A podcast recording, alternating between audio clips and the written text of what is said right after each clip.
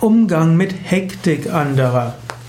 Vielleicht bist du jemand, der es gern gemütlich hat oder du hast dir beigebracht, man soll alles ruhig und gelassen tun.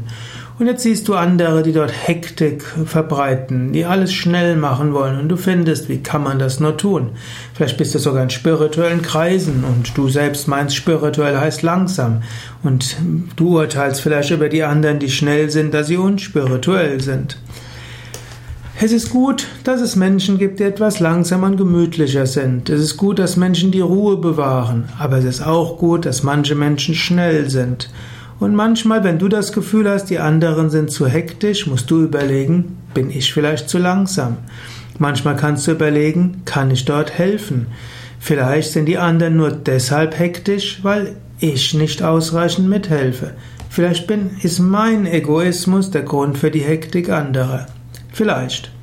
Vielleicht hilfst du aber auch den anderen, indem du zeigst, dass du inmitten all der Hektik ein ruhender Pol bist. Vielleicht bewahrst du die Übersicht, vielleicht kannst du Menschen helfen, vielleicht kannst du auch äh, koordinieren. Unterschiedliche Weisen gibt es, mit Hektik umzugehen.